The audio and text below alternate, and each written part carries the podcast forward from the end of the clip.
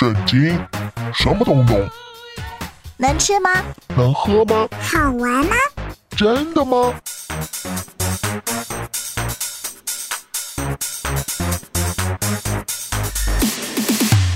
圣经鸡尾酒。干杯！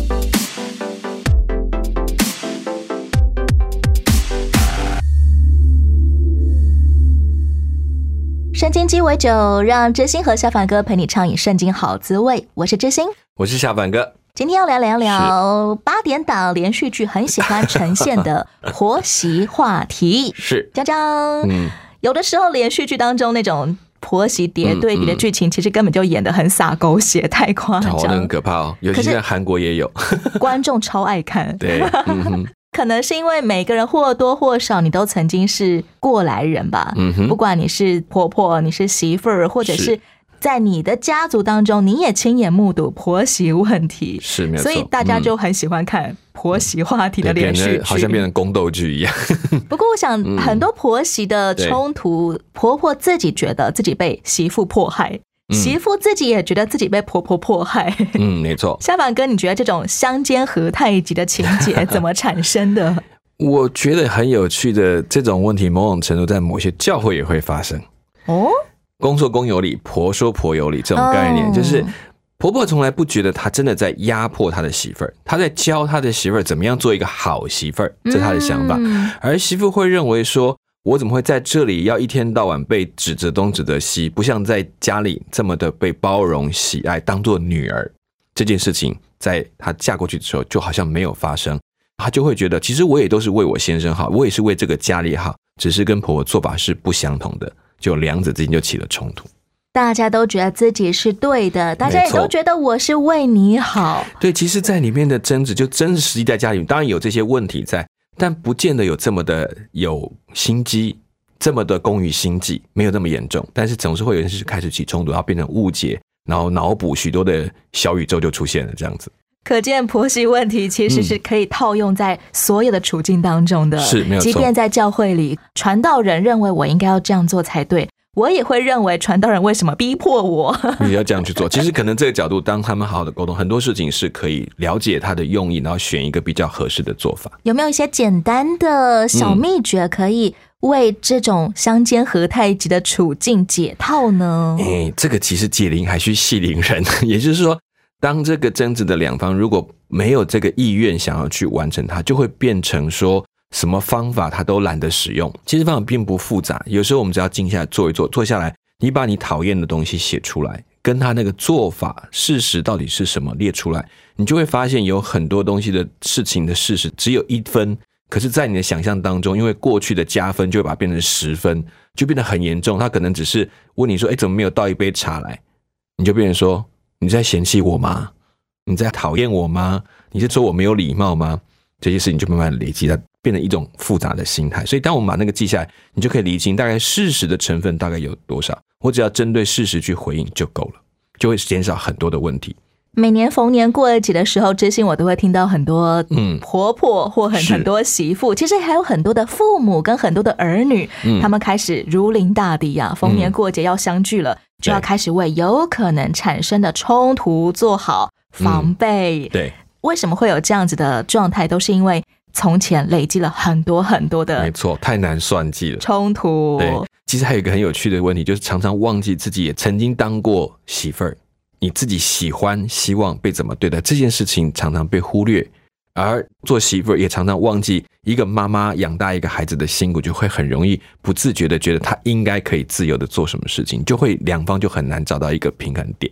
现在蛮流行一个解决办法的观点是嗯，如果你常常受到你的亲情绑架、是勒索的话，那么就好像你被一只鳄鱼紧紧咬住大腿，嗯，你怎么样跟这只鳄鱼沟通都没有用的时候，忍无可忍，那么你就选择舍弃一条腿吧。嗯其实意思就是说，放下这个关系吧，嗯，因为相煎何太急啊。没有错。嗯，这样的观念好嗯吗？这样的观念，我觉得其实是比较一般的世界的做法，但是也不可否认，我不倒不觉得是要把一条腿割掉，我们应该没有到那么严重，这个没有咬到见血啦。就是说，还有一种办法是适度的距离，来让这件事情比较缓和。你有发现，以前孩子跟爸妈的冲突很大，尤其这种青少年甚至到青年的时候，哇，这个观念沟通不了，怎么讲不行？他们稍微距离拉开，他搬出去读书了，诶，发现那个每一次回来的时候，那种期盼的程度，还有呢，能够比较忍耐的程度也够大了，就会开始比较多一点好的沟通。那其实都是互相了解的过程，有慢慢的用一些距离来拉开。还有一种就是，我觉得如果啦，如果是可行，不要太自以为懂得对方所有的东西。你知道爸妈都很厉害，你的屁股一撅，他就知道你等一下要干嘛了，对不对？可是我一点都不喜欢这种感觉，可能后果就如你所讲的，我可能会搞砸，会像这样，会像那样。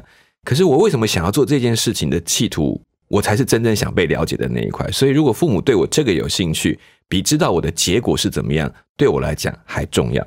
如果我对他所做的方法、想法好奇的时候，这就是沟通的开始。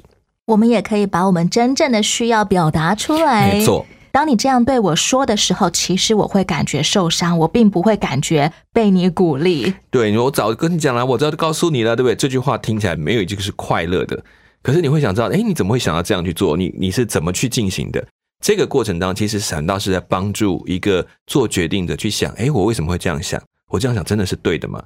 让他自己找到他觉得合不合适的理由。这时候你是在帮助他，而不是在敲醒他，或者是非要把他打醒。这件事情不需要引用你，他自己也会去整理。可是如果你就告诉他是这样，我大概百分之九十还是会这样做。其实关系和睦最简单的关键就是我怎么样设身处地的站在对方的角度甚至是我好想知道，我不懂，我想更多的了解。当你被了解、被接纳，知道那个心是会开的。偏偏我们每一个人都是独立的个体，我们的成长背景、我们的思考模式、个性、脾气，通通都不一样。是的，所以设身处地也就变得不那么容易。所以慢慢练习，不要太快下判断，要早一点多了解，这样就够了。今天我们要来听一段非常能够为对方设身处地着想的婆媳故事。嗯哼，我想这对华人社会来说真的很值得我们学习。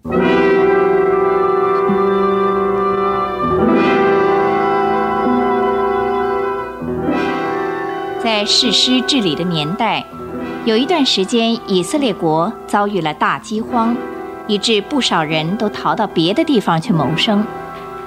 在犹大地的伯利恒，有个人叫以利米勒，也带着妻子拿厄米和两个儿子马伦和基连去别的地方求生存。拿厄米啊，你看我们还有什么办法？旱灾到这个地步，我们种的粮食全枯干了，我们明年吃什么？以利米勒，我听说。摩崖地的生活比这里好。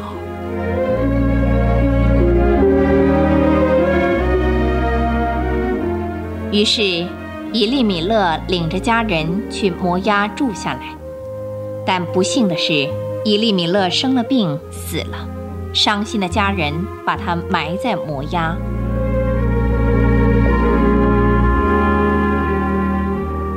不久，拿厄米的长子马伦。爱上一个美丽的摩押女子，名叫路德，就结了婚。事实证明，路德是个能干又孝顺的女子，对婆婆很有帮助。又不久，小儿子基连也娶了一个摩押女子厄尔巴。这位婆婆跟两对夫妇过了一段幸福的生活，但后来又遭了不幸。厄尔巴，我看出你很忧愁。我也一样。今天季莲出去做工之前，只吃了一点饭。她每天夜里还发烧，睡不好呢。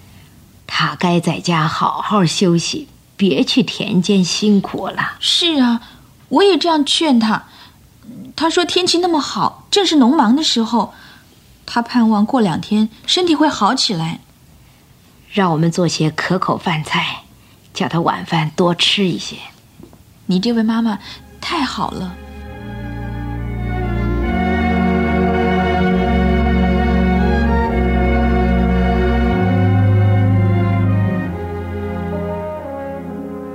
哎，他回来了。他看起来那么累，走路都像个老人。哎，基莲，你这么早就回来了，快坐下。啊，妈跟我做了你最爱吃的。我不太饿，只是很累，我想躺下。吉莲，我儿啊，让我摸摸你的头，还发烧吗？哎呦，好烫啊！吉莲回家了吗？他好些了没有？没有，路德，嗯，他没什么进步。那我马上去请医生。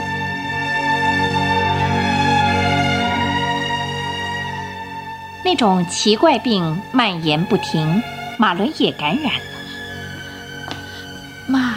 我有些怕，我怕，怕他好不起来了。我们的感情那么好，他又那么年轻。儿吧，儿吧，我做妈的心也快碎了。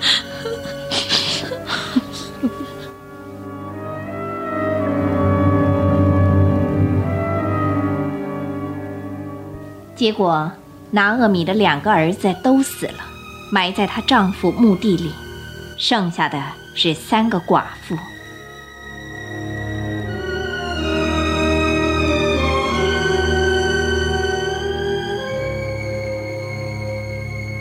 妈妈，快跟我去市场，那里有个才从以色列来的商人。你不是一直想知道老家的消息吗？这位先生。我儿媳妇说：“你才从以色列来，是吗？”“是，我前几天才来。”“请告诉我，老家怎么样？还有旱灾吗？”“没有了，庄稼、大麦、小麦的收成都很好。”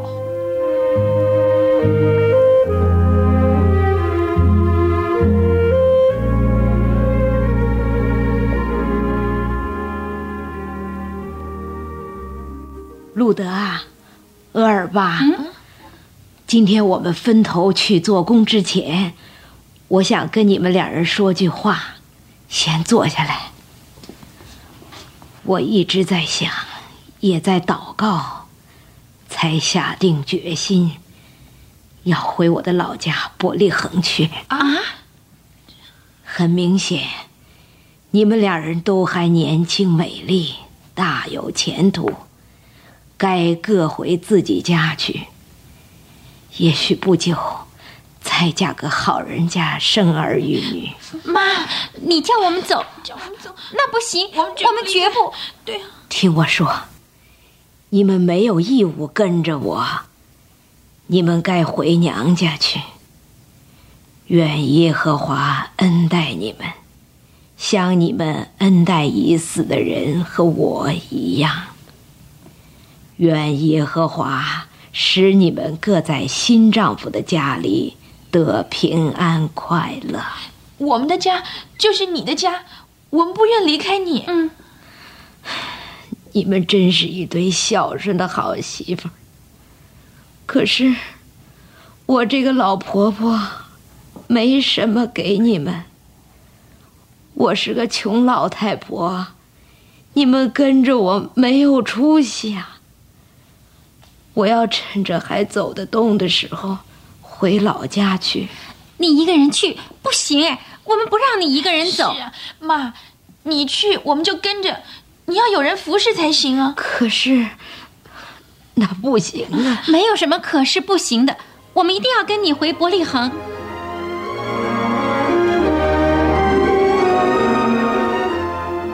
于是，这两代的三位寡妇。就上路往伯利恒去了，走了几里路，他们停下休息。你们二人听着，走到这里，我仍要劝你们都回娘家去。要知道，我在伯利恒毫无产业财物给你们，况且你们在那里离自己的家很远，很难再见到你们的父母。你们为我做这么大的牺牲，不值得。这真是太难决定了。我跟你去，就再也见不到我妈；我若留下，又见不到你。我的好媳妇，别哭了。三三人放声痛哭。厄尔巴与婆婆亲吻后分别了，只是路德舍不得拿厄米。看呐，路德啊，你嫂子已经回她本国，和她所拜的神那里去了。你也跟你嫂子回去吧。请不要催我离开你回去。你往哪儿去，我也往哪儿去。你住哪里，我也住哪里。你的同胞就是我的同胞，你的上帝就是我的上帝。你在那里死，我也在那里死，也埋葬那里。除了死，任何事都不能使我俩分离，否则，愿上帝重重的处罚我。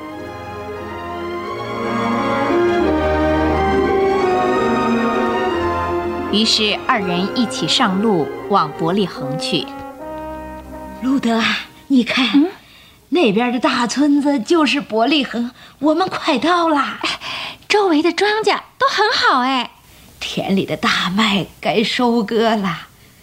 这跟十多年前我们饥荒逃走时的情况大大的不同了。妈，你回到老家，心中有什么感想？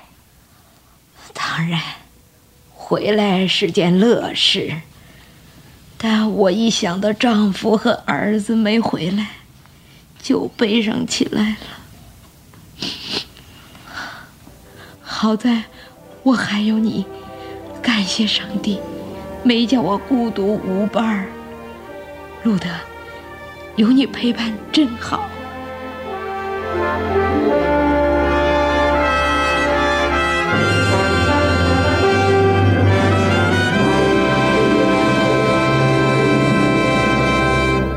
你现在收听的节目是《圣经鸡尾酒》。刚刚我们听完了路德跟南厄米这一对婆媳的故事，显然这个婆媳关系完全不是我们习惯的那种爹对爹啊，女人为难女人啊，模范婆媳嘛，简直是亲若母女哎，是没错，嗯，我想很多婆婆她们之所以最后变成了一个恶婆婆，或者很多小媳妇最后变成了一个恶媳妇。可能是因为他们的人生太苦了，最后就变成苦读的人。对，这是很可惜的。其实拿阿米这个婆婆，她很有理由也变成苦读的婆婆。嗯嗯嗯，因为她先生儿子都就这样子的离开，真的是饥荒啊、逃难啊，结果死了丈夫、大儿子、小儿子。为什么拿阿米最后还可以这么的慈祥、这么善良呢？哎，其实你刚刚有说过那个设身处地，我觉得她就在想，这一个女儿嫁到他们这里来。把她当女儿看，情若母女这件事情，我觉得就不同了。你疼女儿很不一样。我看过很多妈妈疼女儿那种感觉，就是哎呀，一出去受苦啦，回来委屈啊，这个的。然后有所谓的女儿贼，就是女儿回到家里面就带了很多东西回去啊，什么？其实那不光是她自己去拿，是家里也都塞给她。你带一点这个，你带一点那个。这个东西如果反过来讲，是婆婆在做，那个心情是什么？坐在媳妇身上，对，那就感觉我在照顾我的女儿，那完全就不同了。那个整个家的气氛就不一样。我多了一个女儿，跟我再多了一个仆人，那是不同的世界。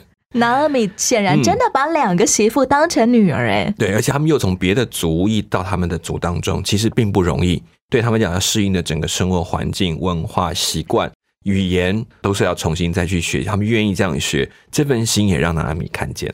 当南二美自己的两个儿子过世了，嗯，他也没有想要绑着两个媳妇来服侍他，是，还祝福他们说：“愿耶和华恩待你们，你们都回自己家去吧。”去吧，对对对，他是成一个寡妇，他知道寡妇的苦，他就反过来投射在他们身上，愿意他们不要受这种苦，这就是一个不容易的地方。也为什么我才觉得可以反映你刚刚讲，他真的有为路德他们在想他们的生活该怎么办。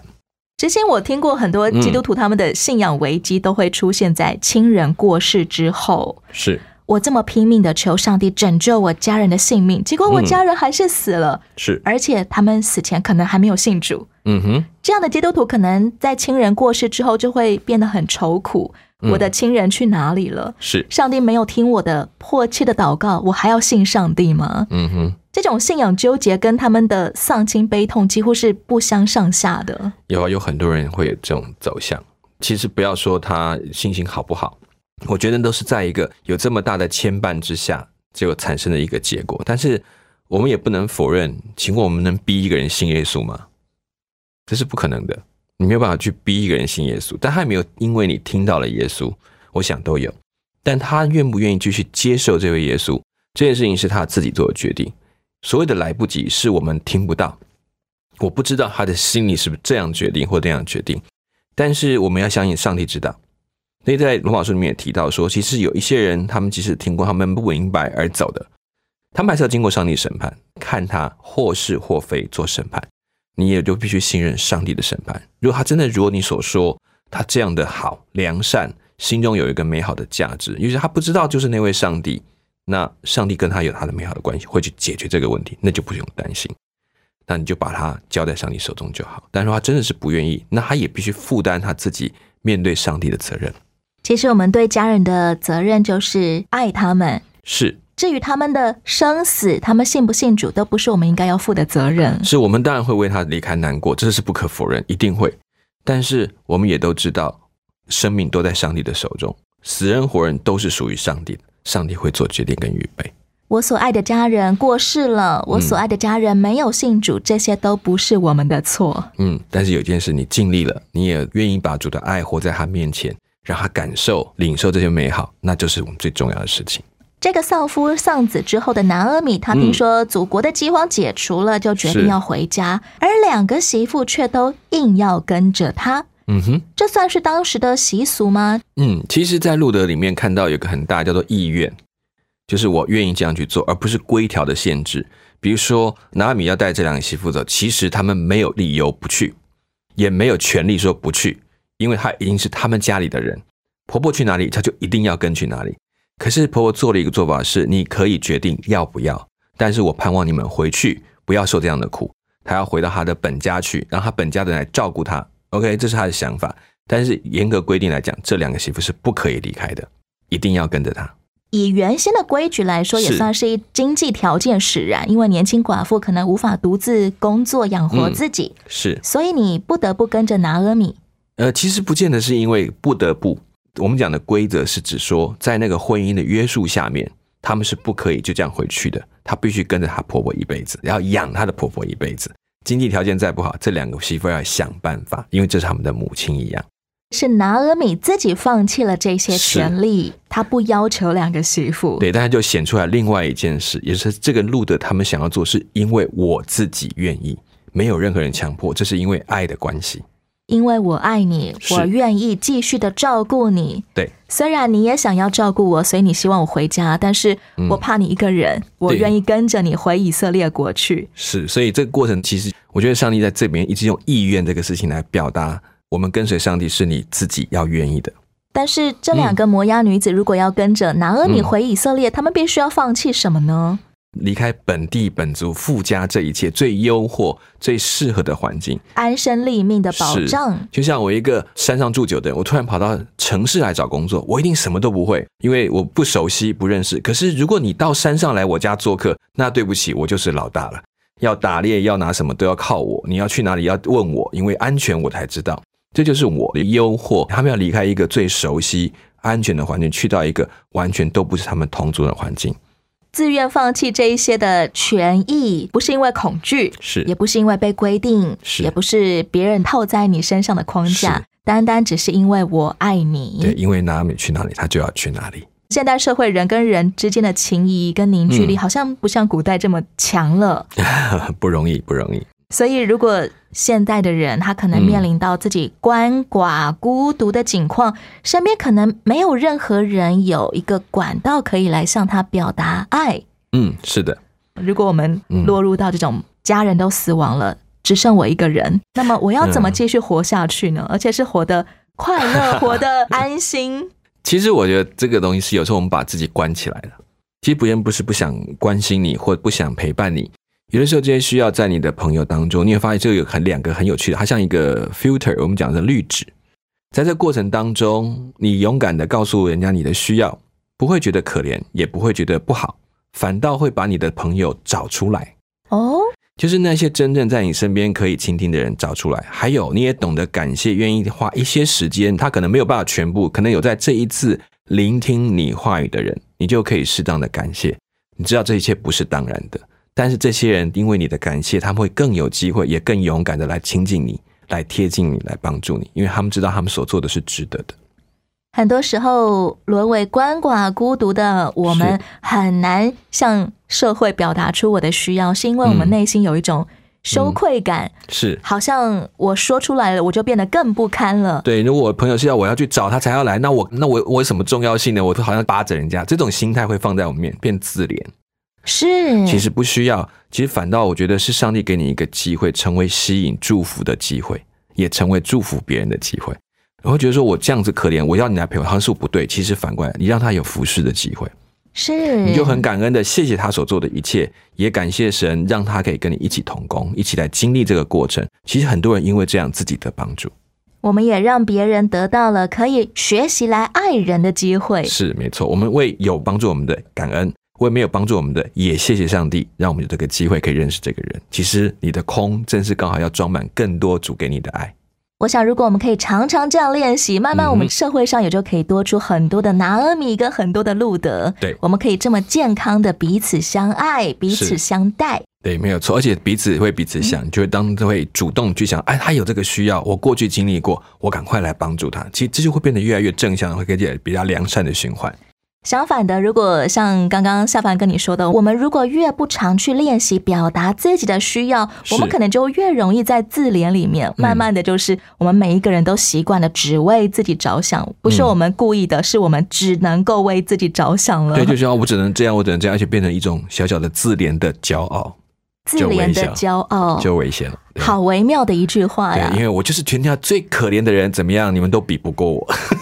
我就是个鳏寡孤独的人，是是，所以你们都不要来理我。求神帮助我们，可以常常的学习体察我的心灵现在需要什么，我愿不愿意对别人讲出来？对，上帝一定愿意听，你预备给你的肢体也一定愿意帮助你。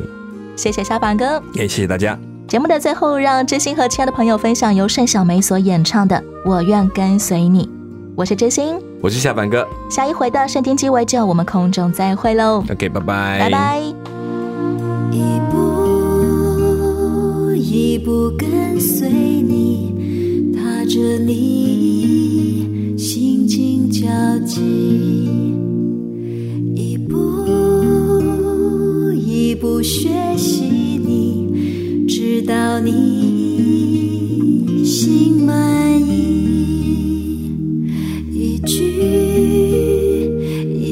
听着你我生命